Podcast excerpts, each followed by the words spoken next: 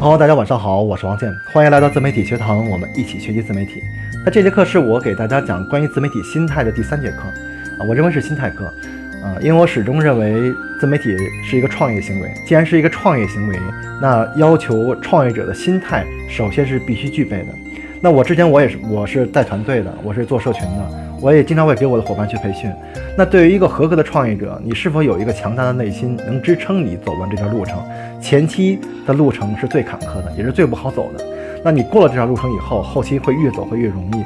自媒体这条路其实就是这样啊，其实所有创业行为都是如此啊，越往后会越容易，越前期的时候会越难啊。很但是很多人都是倒在了前期这这一块儿啊。那网上的话呢，你会经常会看到一些课程，大家给你讲一些思路，给你讲一些技巧。但是很多自媒体人都知道，啊，不，这个做自媒体这个行业根本不是技巧和思路的问题，是一个持久性的问题啊。多数人是无法去坚持的，就是因为你没有人去给你鼓励，也没有人去给告诉你的话，老的自媒体人他一个是一个什么样的心理路心理路程？大家都经历过这个路程，都知道的话呢，这条路挺苦的，但是你能不能度过这条路程？那是最最关键的啊！你长，你可能学习了很多技巧，也学习了很多思路，但是你只能干三个月啊！三个月之后的话，你不挣到钱，挣不到钱你就走掉了。那可能三个月之后啊，可能会越来越好，但是你已经错过了这个期间。所以有人说，春天播种，秋天收获，永远是不在同一个季节。所以我们做自媒体也更是如此啊！当你决定做自媒体的时候，你一定要给自己定下一个长期目标、中期目标和短期目标，你才能在这条路上能走得会更远一点。不要脑瓜子一热，啊，我就想的话，赶紧去挣多少钱。这种急功近利的心态，是别说不适合自媒体，连创业都不适合。所以，抱着一个持久性的心态，你去做这个事情，啊，比如说我可能我今天我打算在自媒体这行业，啊，持续历练两年。如果说我能赚到钱，那更好。啊，那我多了一个糊口的一个能力。如果说我没有赚到钱的话，那我也是多了一份提升的、提升自己见识的一个一个东西。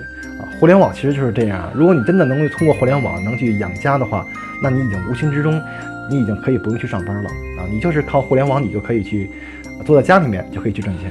啊，如果如果说我们，呃，可能做着做着的话遇到一些困难了也没关系。那我觉得万事其实没有学习的坏处，学习一定是有好处的啊。就是，但是这是最关键的是你的心态才是最关键的啊！所有的创业者都是心态过不了心态这样这个坎儿，多数都过不去。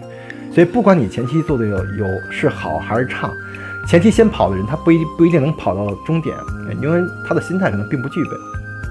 后跑的人呢，也并不一定就是最慢者啊，因为你有一个强大的内心能支撑你跑完全程。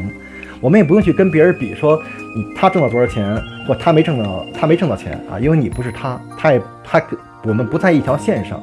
挣到钱的人，可能他能挣到钱，你未必能，你未必能挣到啊。他挣不到呢，你未必也挣不到。你可能比他更强，所以这就是做创业者的一个心态啊。我们有一个很很好的心态啊，有一个有一个持续不断的一个行为行为。那有一个学习的心态，我相信你，你做什么，你都能取得一份收获的。不，不论这份收获是大收获还是小收获，啊，为什么要给大家说心态课呢？因为其实能关注我的人，我非常感谢啊，因为我觉得，呃，关注了就是缘分啊。但是我也有必要把我把一个老自媒体人的一个这种，呃，这种感受给大家说出来啊。做什么都不容易，但是你你要想做这口这一块的话，你就得有一场有一个打硬仗的一个准备。这样的话呢，你才能更容易去度过自媒体前期这一年半年这个坎儿，能往越往后走会越顺。每一个做自媒体好的人，不是因为他有多聪明，也不是因为他学习能力有多强，是因为他的他的野心和他的耐力非常非常的强，很惊人，所以他能支持他能走完这个全程，就这么简单。好的，那今天这堂课呢就说到这里，也希望能对大家有收获啊，因为我觉得，呃，遇到就是缘分，能希望你能。在自媒体这条路上能走得更远，也能希望你在自媒体这条路上的话呢，不是被刷下来的人。好了，那我们下次再会。